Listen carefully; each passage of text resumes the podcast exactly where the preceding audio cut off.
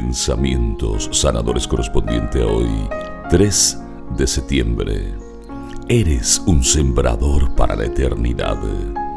Conscientes o no, todos caminamos hacia el fin de nuestros días en la tierra. A muchos, este pensamiento les asusta y se resisten a meditar en esta realidad. Sin embargo, para el hombre y la mujer de fe, la partida de esta vida no es el fin, sino el verdadero comienzo.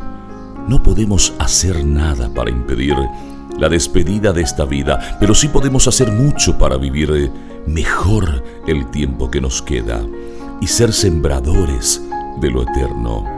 Todo lo que desde el amor y la entrega cotidiana sembremos en el campo de esta vida, lo recogeremos en el valle florecido y colmado de frutos de la eternidad.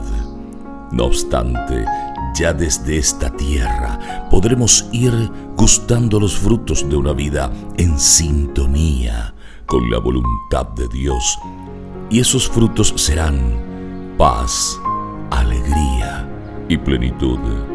Mateo capítulo 25, versículo 23. Está bien, servidor bueno y fiel, ya que respondiste fielmente en lo poco, te encargaré de mucho más.